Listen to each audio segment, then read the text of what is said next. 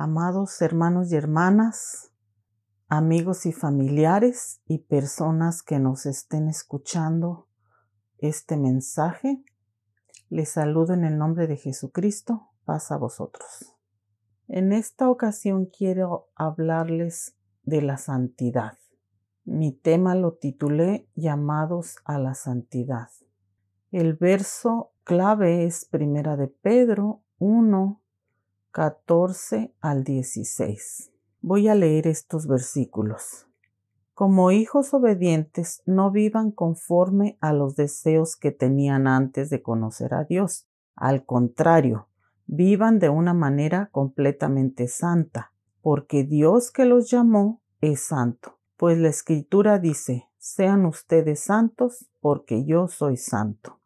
Primeramente, vamos a ver el trasfondo en que fue escrita la carta. La carta fue escrita por el apóstol Pedro. No se dirigió a un grupo específico o a los cristianos de un solo lugar. Se dirigió a los que estaban en las ciudades de Ponto, Galacia, Capadocia, Bitinia, que se encontraban en Asia Menor. Todos los destinatarios eran gentiles, que se habían convertido al cristianismo pero estaban pasando por tiempos difíciles, estaban siendo perseguidos y calumniados por ser diferentes a los demás que vivían en esas ciudades y eran considerados como criminales por causa de las maldades que otros hacían y los acusaban a ellos y los castigaban de una manera muy cruel hasta ser destrozados por animales feroces.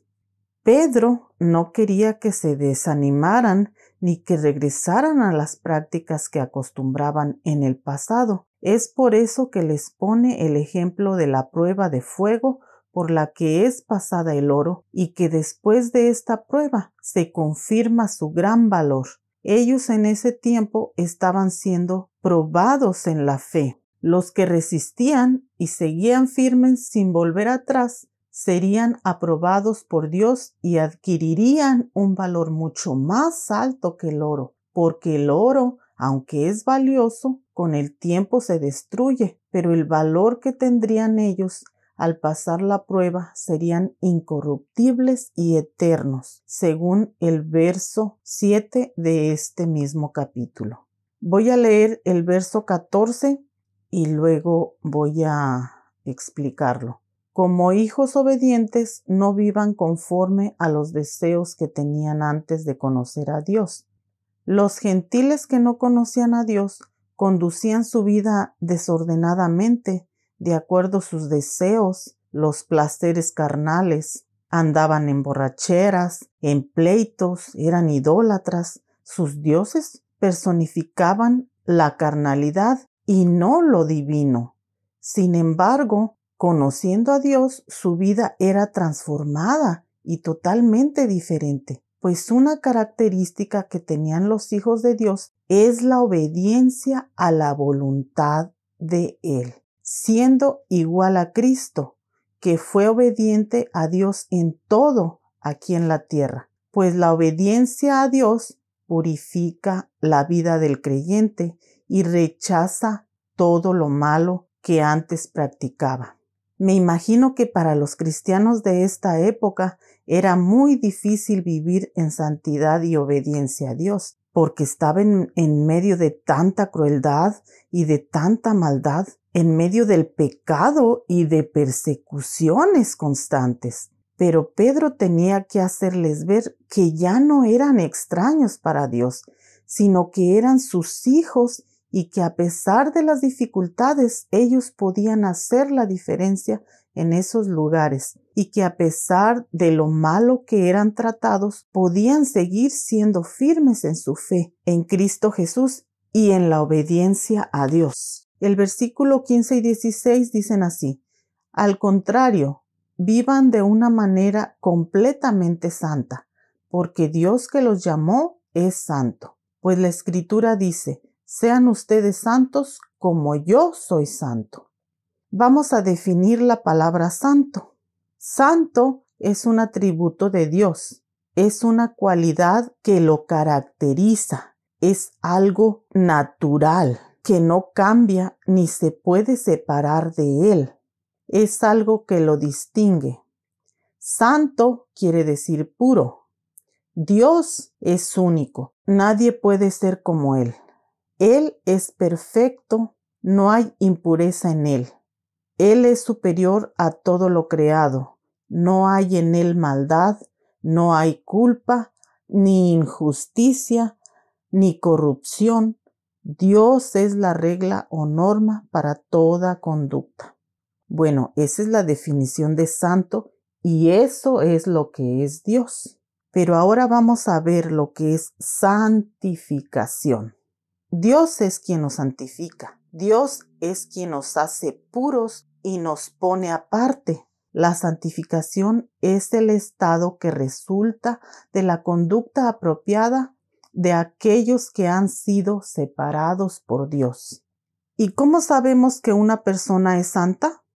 Bueno, una persona demuestra que es santa cuando ella dedica su vida completamente a Dios o al servicio de Dios. Estas personas son honestas, son sinceras y puro en todas sus relaciones y acciones. Rechaza las demandas de la carne y rechaza satisfacer sus propios deseos hace la voluntad de Dios y es obediente a sus ordenanzas y es constante en la oración. Cualquier cosa que tenga en la vida, cualquier problema, ah, cualquier necesidad, cualquier acción de gracias, Él está ahí orando. Dios demanda que sus hijos sean santos porque Él es santo. De alguna manera, los hijos de Dios tenemos que dar a conocer que somos sus hijos así como un hijo se parece a su padre en sus rasgos físicos, en la forma de comportarse, en sus actitudes, etcétera, etcétera.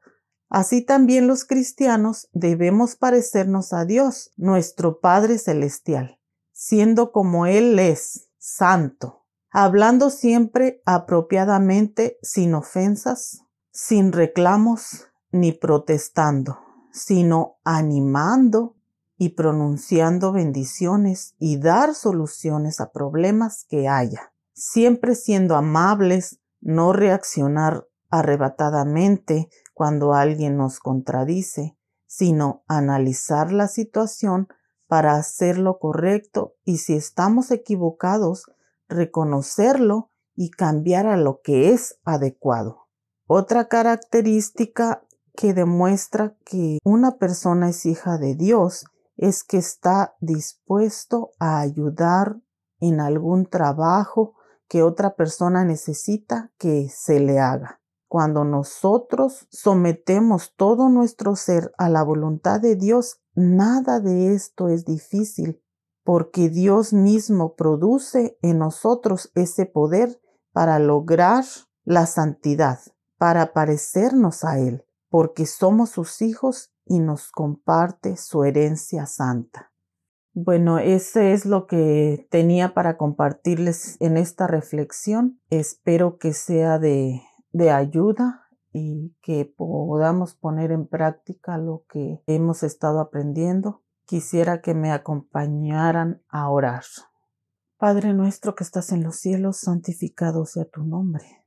Te damos gracias por la vida que nos das hasta estos momentos y también por todas tus bendiciones que hemos recibido por parte tuya, porque nunca nos abandonas y por la salud que tenemos, Señor. Muchas veces tenemos algunas molestias, pero no son, no son graves.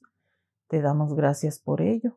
Te pedimos también por protección y por ayuda en medio de esta pandemia, Señor. Hay muchas personas enfermas por el coronavirus. Te pedimos que pongas tu mano de sanidad sobre ellas para que ellas puedan levantarse de esa cama, los que están postrados en una cama, Señor, en los hospitales. tú sabes la situación de cada uno de ellos. Ayúdalos y cuídalos para que ellos puedan levantarse de esa cama y sean sanados, Señor. Te pedimos por las personas que han perdido a sus seres queridos y que les des el consuelo que necesitan para que ellos puedan estar tranquilos, para que ellos puedan estar en paz y que se acuerden de que tenemos esa esperanza de cuando tú regreses, Señor, todo va a cambiar, todo va a ser diferente y que ahí vamos a, a vivir eternamente contigo en paz y gozosos, sin ningún problema del que tenemos en esta tierra, Señor. También te pedimos, Señor, que nos ayudes a seguir firmes en tu palabra, en tu camino, para que así, que no nos desviemos, para que así todo lo que hagamos sea de acuerdo a tu voluntad, Señor. Que nunca nos desconectemos de ti, Señor, para que todo lo que hagamos salga bien y que te agrade, Señor, que podamos agradarte y, y así también tener en cuenta que somos tus hijos, que no se nos olvide, Señor, que tú eres nuestro Padre y que todo lo que lo que te pedimos tú nos lo puedes dar, Señor. Y también, Señor, parecernos más a ti y transmitir tu forma de ser porque queremos que la gente vea y que te conozca a través de nosotros, Señor. Todo esto te lo pido en el nombre de tu Hijo Jesucristo. Amén.